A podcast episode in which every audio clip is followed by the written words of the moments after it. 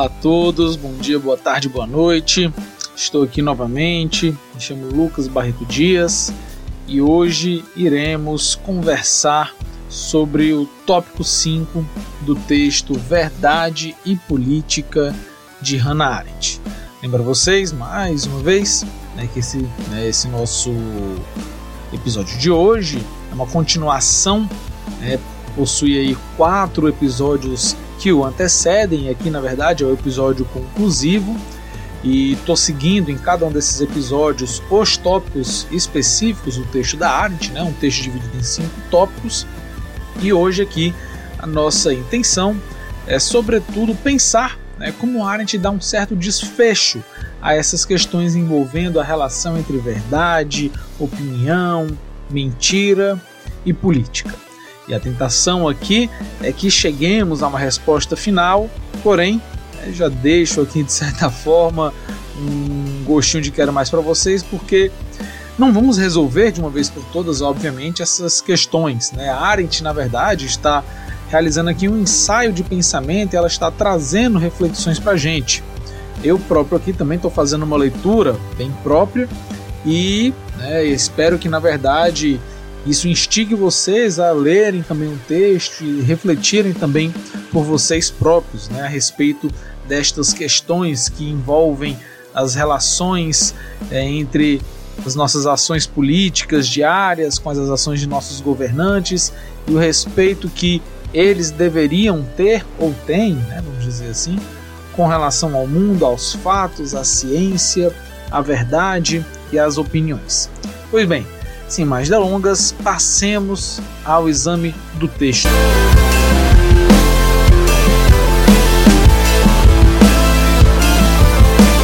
Bem, gente, nesse momento final do texto, né, nesse início já de tópico 5, em que Arendt encaminha as suas, entre aspas, conclusões, ela tem já em mente aqui algumas questões que já haviam sido expostas no início do seu texto.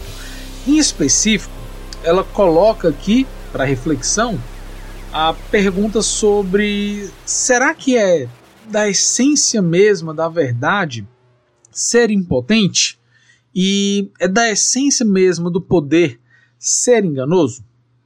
Bem, ainda que que a verdade seja aparentemente potente e fadada a perder em um combate direto com o poder, Arendt pensa que a verdade possui uma força própria. Basicamente é, ela não pode ser substituída por outros elementos. A violência e a persuasão, por exemplo, elas despontam como candidatos a substitutos da verdade. No entanto, o que eles podem realizar é a destruição da verdade, não sendo capazes de assumir o espaço vago. Isto é, eles não são instrumentos capazes de substituir a verdade. Né? O máximo que pode acontecer é eles virem a se portar relativamente à verdade, né? sobretudo aqui no caso a violência, destruir os elementos que podem, por exemplo, é, nos capacitar a retestemunhar, a verificar, por exemplo, a verdade, e a persuasão também pode vir em alguma medida destruir, né? pode se colocar como algo a destruir certas certezas, mas não são capazes de assumir o espaço da verdade. Por outro lado, a posição do indivíduo que fala a verdade, né, do contador da verdade, para Arendt está localizada fora do âmbito público. Considerar, portanto, a política sob a perspectiva da verdade é se pôr em uma esfera exterior à ação política, Enquanto, por exemplo, a ação política se caracteriza pela pluralidade, o modo de vida daquele que diz a verdade se caracteriza como um modo de existência solitária. Isso implica, em certa medida, que ao abandonar essa sua posição de avaliação, o truth teller, né, o contador da verdade, ele põe em risco sua posição. Isto é, a validade do seu discurso ela passa a ser questionada quando ele passa a, cito Arendt, interferir diretamente nos negócios humanos e falar a linguagem da persuasão ou da violência. Fim de citação. Então, sobre o que a Arendt chama de modos existenciais de dizer a verdade, é, a gente pode ressaltar algum. É, a gente pode ressaltar que modos existenciais de dizer a verdade é esse, né? na medida em que a gente está falando que aquele que diz a verdade está localizado fora do âmbito público e a sua, o conteúdo daquilo que ele diz passa a ser questionado na medida em que ele entra no âmbito público, um âmbito plural, os modos existenciais de dizer a verdade, eles vão ser categorizados pela Arendt. Né? Ela vai tentar encontrar quais seriam esses modos existenciais. Primeiro deles, aquele mais básico, seria a solitude do filósofo. O segundo modo seria o isolamento do cientista e do artista. O terceiro modo seria a imparcialidade do historiador e do juiz. E, em quarto lugar, aqui o quarto modo né, seria a independência do descobridor de fatos, isto é, o fact finder, né, que a Arendt chama, o descobridor de fatos. É, em outros termos também ela chama de a testemunha e do repórter também. Bem, para a pensadora, esses modos de estar sozinho compartilham entre si uma localização fora do âmbito político uma posição que só pode ser mantida caso esses indivíduos não adiram a uma causa política. Caso um de nós é, possua, por exemplo, a possibilidade de assumir tais papéis, é justamente quando os transformamos em modos de vida que eles passam a entrar em conflito com o âmbito político. Isto é, é comum, na verdade, que muitos de nós, de alguma maneira, possamos nos ver né, enquanto partícipes de algum desses modos existenciais de dizer a verdade. Talvez alguns destes que me ouvem no momento, né, alguns de vocês, se percebam na figura de solitude do filósofo, aquele que busca pensar, de estar sozinho para pensar, ou então naquele cientista que se isola para tentar encontrar algum tipo de descoberta ou então o próprio artista também que se isola para realizar a sua arte, enfim, para pintar, fazer uma escultura. Talvez aquele historiador, daquele juiz que busquem ser imparciais, né, como juízes e historiadores devem ser, ou então mesmo em pessoas como repórteres ou testemunhas que de alguma maneira se colocam como independentes aqui. Né? Talvez muitos de nós é, possamos nos ver em algumas dessas situações. O que a Arendt está querendo aqui colocar em questão é que é quando nós transformamos alguns desses elementos em um modo de vida, em efetivo modo de vida, é que ele pode passar a entrar em conflito com o âmbito político. Bem, de alguma forma eu penso que a assunção de um desses posicionamentos, pelo menos, a um modo de vida, ele significa que assumir um papel definitivo para o existir e que irá definir todas as ações que um determinado indivíduo realize. Aqui a gente poderia, inclusive, até mesmo mencionar a, aqueles que, que conhecem, leem Sartre, né? o que o Sartre chama de espírito de seriedade, ou seja, você se reduzir, entre aspas, a um determinado tipo de profissão, a uma perspectiva um tanto quanto que única, né? ou como diz, diria a própria Arendt ao falar sobre a noção de persona, né? É como se você assumisse uma máscara própria, né, enquanto modo de vida. Bem, então, caso assumamos as perspectivas daqueles que estão fora do espaço público, suas verdades podem soar não políticas ou mesmo antipolíticas. Isso desenha-se principalmente sob a noção daquele termo que nós trabalhamos lá nos primeiros episódios, né, o Fiat Veritas et pereat mundus, isto é, o faça-se a verdade embora pereça o mundo. E também, né, isso se desenha tanto por essa noção, né, quanto também pela noção do conflito entre aquele que fala a verdade e a política. No entanto, para Arendt, pensa ela, isso não pode contar toda a história. Ou seja, a fim de ressaltar uma relação de proximidade entre o poder e a verdade, duas instituições públicas são colocadas em destaque: o Poder Judiciário e as universidades. Em ambos os casos, diz Arendt, a verdade e a veracidade sempre constituíram os mais altos critérios do discurso e do esforço. Fim de citação. Bem, a respeito do judiciário, a Arendt destaca a proteção que há sobre sua prática quanto às questões políticas e sociais, isto é, a busca para que as suas decisões se pautem nos critérios de verdade e veracidade e não por interesses sociopolíticos. Apesar disso, a autora se, a autora se mostra bem consciente, como ela própria diz, juízos e sentenças bastante indesejáveis têm sido muitas vezes emitidas no tribunal. Fim de citação.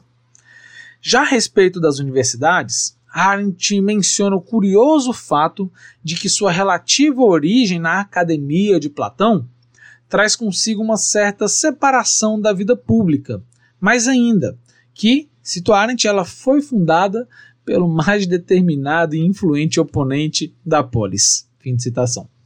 O que é importante ressaltar, indica a pensadora, é que, mais uma vez eu a cito, o domínio político reconheceu que, em adição à imparcialidade requerida na administração da justiça, ele, o domínio político, necessitava de uma instituição externa às batalhas pelo poder. Fim de citação. No entanto, Arendt também entende que, cito verdades bastante indesejáveis têm surgido das universidades. Isso porque, tal como os tribunais, estas instituições, como outros refúgios da verdade, têm permanecido expostas a todos os perigos provenientes do poder social e político. Fim de citação. Isto é, ainda que se localizem fora da esfera pública, estes espaços são atacados em razão de certos interesses políticos e sociais. Não obstante essa investida sofrida, a existência de tais localizações externas servem como uma forma de manter a prevalência da verdade, de tentativa de protegê-la não apenas de usos enviesados para interesses políticos, como também do apagamento dos fatos que certos grupos pretendem realizar. Mais uma vez, nas palavras de Arendt, as probabilidades de a verdade prevalecer em público são largamente aumentadas pela mera existência de tais espaços e pela organização de estudiosos independentes e supostamente desinteressados associados a esses espaços de verdade. Fim de citação. Ou seja, embora tribunais, embora universidades possam vir a ser frequentemente atacadas, e isso por vezes faça com que elas acabem levando a, a resultados um tanto quanto indesejáveis, a gente entende que pelo menos a própria existência delas garante de alguma maneira uma possibilidade né, de que a gente possa novamente tentar realizar sentenças, juízos é, que respeitem a verdade, a imparcialidade, um certo desinteresse, né? É, ou seja, um desinteresse aqui enquanto um desinteresse pessoal, né? De não você não está utilizando aquilo ali por meros interesses pessoais, né? bem como também para utilizar as universidades a fim de conseguir de fato conseguir, é, de, é, perdão, é, em conseguir de fato encontrar aqueles elementos de verdade, seja do ponto de vista científico, seja do ponto de vista histórico, por exemplo. Então, na medida em que falamos de governos constitucionais republicanos, o domínio político não pode se confundir com o educacional e o judiciário. Arendt clama para a importância de que tais instituições envolvidas com a verdade não se deixem dominar pelas lutas em busca do poder. Em outros termos, diz a autora, ao menos em países governados constitucionalmente, o domínio político tem reconhecido, mesmo em casos de conflito, que tem interesse na existência de homens e instituições sobre os quais não tem poder. Fim de citação. Então, a proeminência nos últimos anos, pensa Arendt, das ciências da natureza e dos cursos mais profissionalizantes, fez com que a importância política das universidades não seja bem percebida. Não obstante isso, a autora ressalta que, cito as ciências históricas e as humanidades, as quais devem descobrir manter, interpretar a verdade factual e os documentos humanos são de grande relevância política. Fim de citação. Essa tripla responsabilidade das ciências históricas e das humanidades, embora estas ocorram fora da esfera pública, é imprescindível à prática política, ou antes, confere aos debates e opiniões não somente informações nas quais os indivíduos possam se basear, mas também fornece aos espectadores modos de avaliar aquilo que aparece no mundo. Dizer, então, que cabe às ciências históricas e às humanidades realizar a descoberta, a manutenção e a interpretação das verdades factuais é também dizer que sua existência é de extrema importância para as comunidades e países que pretendam fundar e manter estáveis uma forma de política baseada na não dominação. Eis então o quão imprescindível é que as verdades não estejam sob a guarda e a responsabilidade dos grupos e indivíduos ligados diretamente às lutas do poder, mas que sejam, por elas, informados. De modo similar, ainda menciona Arendt, a imprensa, na medida em que tem a característica de informar o povo sobre as verdades factuais e pretende ser um quarto poder, é, a imprensa e, a, e o exercício profissional de jornalista devem ser protegidos da influência política e das tentações do poder.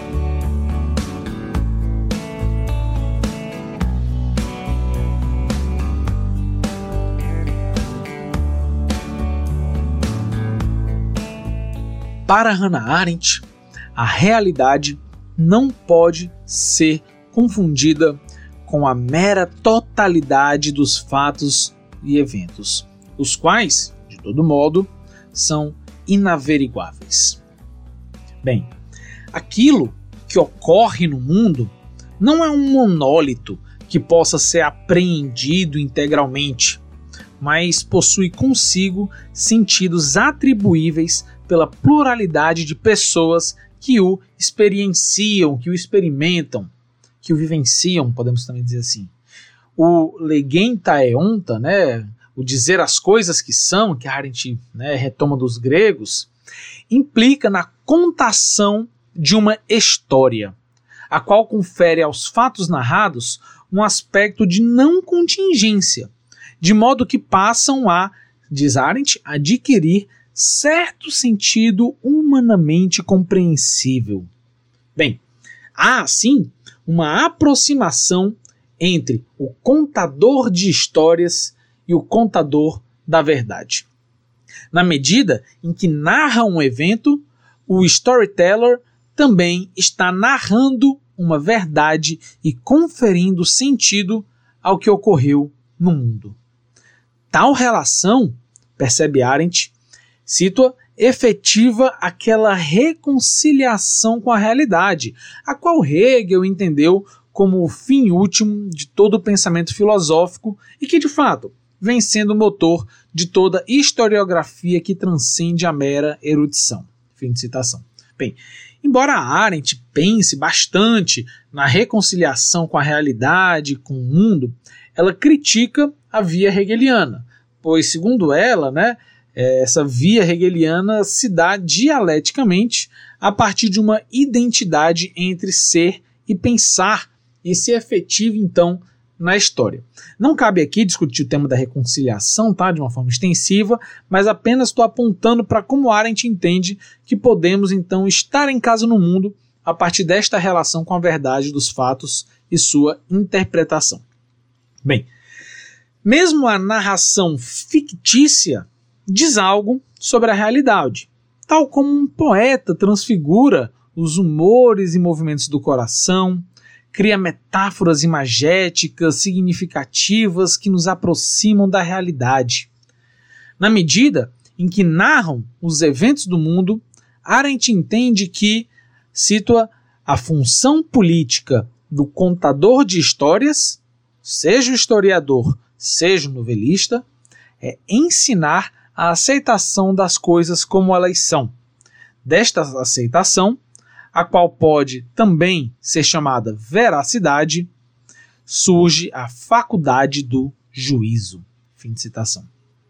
Não se deve confundir a aceitação do que é com quaisquer passividades.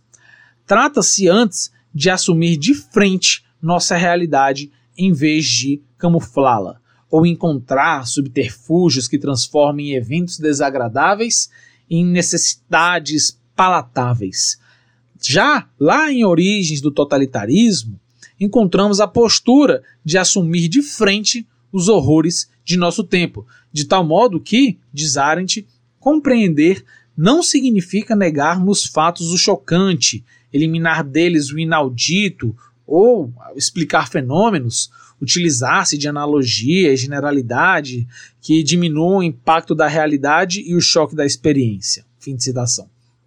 Em razão disso, continua Arendt, ainda lá em Origens, ela, ela enfim, continuando Arendt, é, ela fala o seguinte, cito Todos os esforços de escapar do horror do presente, refugiando-se na nostalgia por um passado ainda eventualmente intacto ou no antecipado oblívio de um futuro melhor, são vãos. Fim de citação. Bem, aceitar os fatos implica posicionar-se frente a eles com descompromisso e imparcialidade, bem como liberdade dos interesses pessoais no pensamento e juízo, isto é, a capacidade de se afastar mentalmente das inclinações idiosincráticas a fim de realizar as atividades do pensar e do julgar de uma forma desinteressada, tal como, por exemplo, né, nós falamos em outro momento aqui, se não me engano, no episódio 3, né, acho que no 4 também, sobre a mentalidade alargada, né, que a Arendt tira a partir de Kant. Bem, o modelo para tal forma, então, de narrar uma história, Arendt vai encontrar em Homero, uma origem peculiar que, diz Arendt, precede todas as nossas tradições teóricas e científicas. E Arendt escolhe porque Homero escolhe cantar os feitos dos troianos tanto quanto os dos aqueus e louvar a glória de Heitor, o adversário e homem derrotado, não menos que a glória de Aquiles, o herói de seu povo. Veja, a mentalidade homérica de narrar os feitos de amigos e adversários evoca aqui para Arendt uma imparcialidade que, aí vai dizer Arendt, ecoa através de toda a história grega e inspira o primeiro grande contador da verdade factual, o qual se tornou o pai da história, isto é, Heródoto nos conta ter se empenhado em prevenir que os grandes e maravilhosos feitos dos gregos e bárbaros perdessem sua devida recompensa da glória. Fim de citação.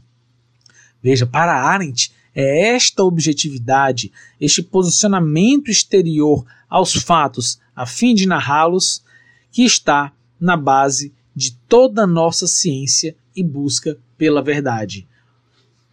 Homero e Heródoto, né, enquanto contadores, um de história e outro da verdade, nos auxiliam, de alguma maneira, a olhar para o mundo.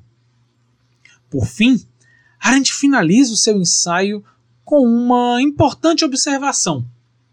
Ela tratou a política, aqui nesse texto, como um espaço em que reina o interesse pessoal, as mentiras e a busca pelo poder. Isto é, ela tratou aqui a esfera política como busca pela, pela dominação. Nada mais avesso à própria concepção da autora a respeito da política.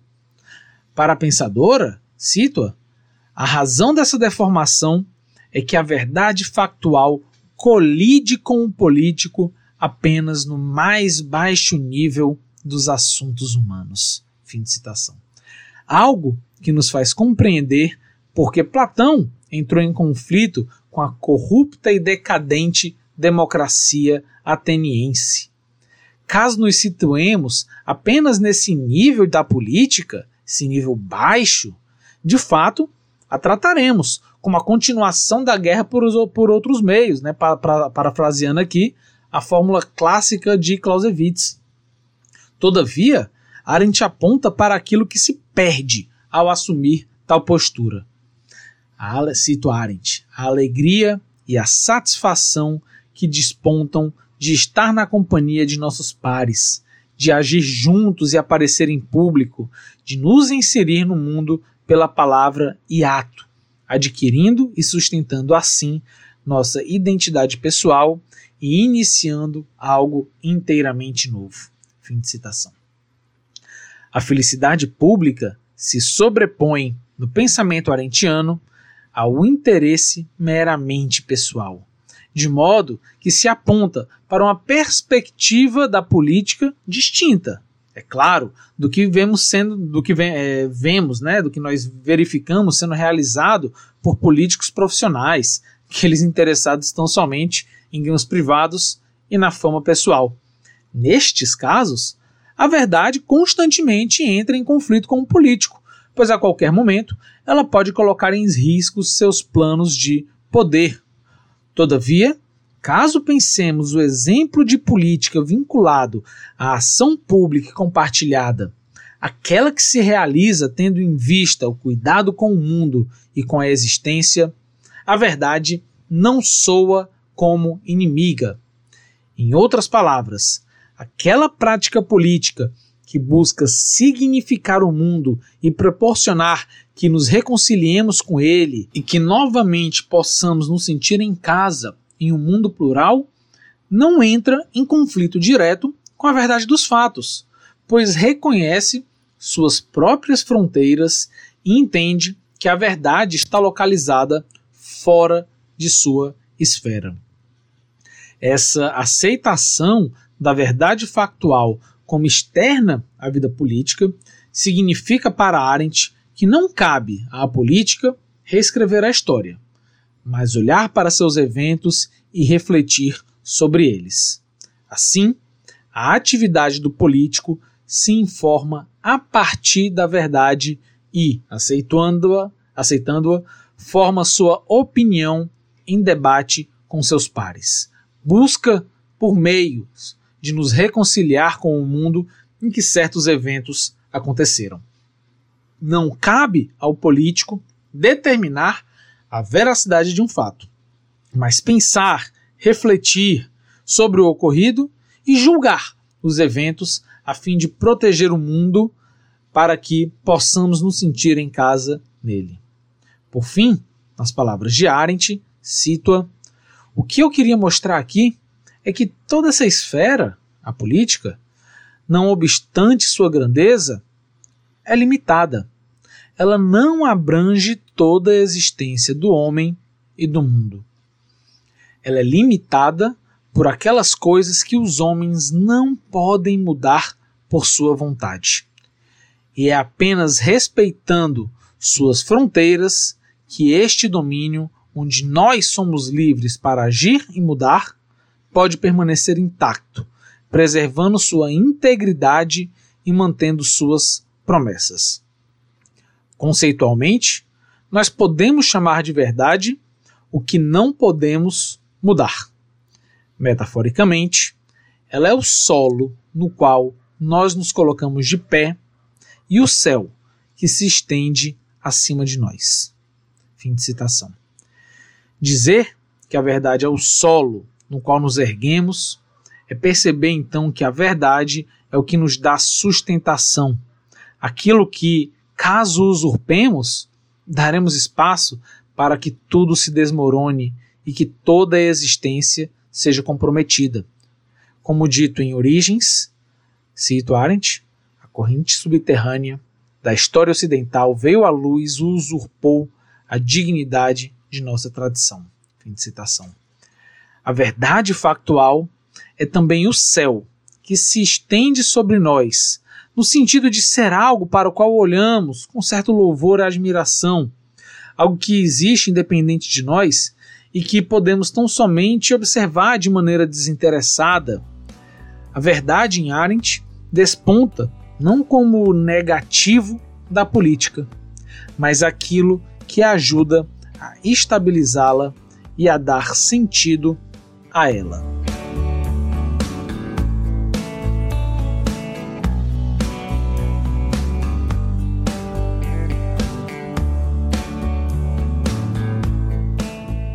Bem, gente, então chegando aqui ao final, queria apenas fazer uma reflexão, né, a partir de tudo isso. É, é muito curioso porque durante todo o texto a Arendt vai trabalhando essa tensão entre verdade e política e de certa forma o que ela quer nos mostrar, penso eu, é que como eu interpreto, embora essa tensão não seja diluída, Arendt parece perceber que a principal fonte de tensão é quando nós olhamos para essas práticas políticas costumeiras e que para Arendt, de certa maneira, é até difícil classificar como política, porque muitas vezes estão vinculadas a interesses, de grupos, interesses de pessoas, interesses, é, enfim, que não visam a real dignidade do mundo, né? que não visam, por exemplo, uma ideia de bem comum, vamos botar assim. Ora, então, quando ela faz uma primeira pergunta lá no início do texto, por que então as mentiras são vistas frequentemente como indispensáveis para o autor político? Ora, penso eu que o modo de que temos de responder essa pergunta é que, ao compreendermos então a política como esse espaço da mentira, e sobretudo essa mentira organizada, ora, então assim a gente vai perceber uma perspectiva em que a política, o poder, ele visa tão somente a dominação, a mentira ela vai ser imprescindível para isso. No entanto, se eu retiro essa noção de política enquanto dominação e penso na política enquanto espaço plural de ação livre, significativa para o mundo, então aos poucos a gente consegue perceber como a mentira, na verdade, atua como critério até mesmo antipolítico, né? Então, quando Arendt logo em seguida se pergunta, né, o que que significa essa noção da, da, da relação entre mentira e política né, para a dignidade e natureza do âmbito político, e bem como também né, para a natureza e dignidade da verdade e da veracidade, a gente percebe que quando a Arendt põe essa, essa dupla questão né, sobre a dignidade da política sobre a dignidade da verdade, ela quer mostrar que há que se respeitar a dignidade de ambas, porque de alguma forma a dignidade da política, dessa ação plural, ela diz respeito também a um certo, é, a, a um certo acordo que há com a própria verdade estabelecida fora dos limites políticos, já que a verdade na, é, é, faz parte daquilo que se encontra fora do âmbito público, e aí, questão das universidades, como ela coloca, é, imprensa, judiciário. Então, os políticos, na verdade, a dignidade da política diz respeito a eles não se envolverem diretamente nisso, bem como aqueles que cuidam da dignidade da verdade não se envolverem diretamente no âmbito público, porque talvez seja justamente a mistura entre eles que acaba por enevoar né, o modo como, pelo qual nós podemos olhar para ambos os aspectos. Quando Arendt coloca uma terceira questão, que foi a que nós mencionamos no início do episódio, se é da essência mesma da verdade o ser impotente e se é da essência mesmo do poder o ser enganoso, penso que da verdade não é ser impotente, mas como ela própria diz, ela possui uma força própria. E essa força própria ela se dá fora do poder, né, fora do poder político. E que o poder político, caso não se baseie na mentira, mas se baseie na verdade, enquanto aquele externo que eu visualizo para balizar as minhas decisões, balizar os meus juízos, seja, o solo no qual eu realizo as minhas ações, eu tenho aqui uma verdade que tem sim uma ressonância na política, né?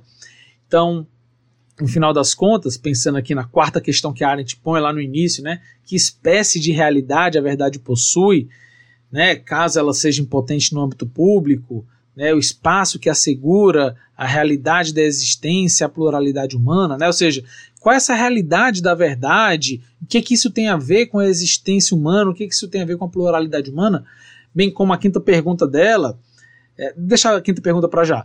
Essa quarta pergunta, ela de alguma forma coloca né, que a realidade da verdade é uma realidade com base naquilo que ocorre no mundo, naquilo que de certa forma nós não podemos mudar a nossa vontade, que de alguma forma aqueles que, se, que estão localizados fora do âmbito político precisam descobri-la, precisam mantê-la, precisam também, em certa medida, interpretá-la.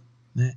E essa existência da verdade fora do âmbito público é o que de alguma maneira vai também ajudar a própria manutenção e permanência da nossa história. Né? Por quê? Porque, de certa maneira, isso também garante que os contadores de história, os contadores de verdade, possuam um certo grau de imparcialidade que possa depois ser visualizado pelos políticos, né, pelos homens de ação, sem, né, sem, sem o peso de, de uma parcialidade é, é, que, que no final das contas poderia corromper o âmbito público. Né? E, por fim, quando Arendt coloca, não será a verdade impotente tão desprezível como o poder que não dá atenção à verdade? Ora, me parece que a resposta de Arendt para essa quinta pergunta seria um simples sim. De fato, a verdade completamente impotente, aquela verdade que não consiga é, garantir essa existência é, separada, garantir esse limite né, entre aquilo que está dentro do âmbito público aquilo que está fora do âmbito público, ela é desprezível não no sentido de que é porque ela não vale, mas porque simplesmente a verdade ela precisa ser defendida e ela precisa ser mantida né, enquanto esse espaço livre né, dos interesses escusos, vamos dizer assim. E, sobretudo, o poder que não dá atenção à verdade, esse sim é desprezível, porque nesse caso a gente vê justamente quando o poder se transforma também em dominação.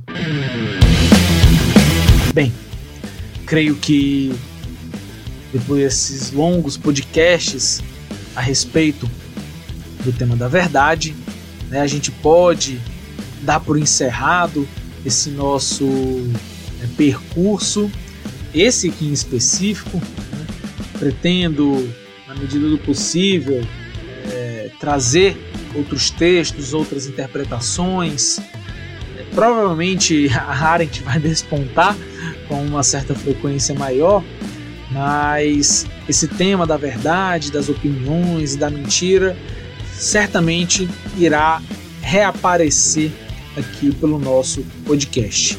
Agradeço demais a todos vocês que pararam para ouvir estas interpretações, essas discussões. Fico por aqui e tchau, tchau.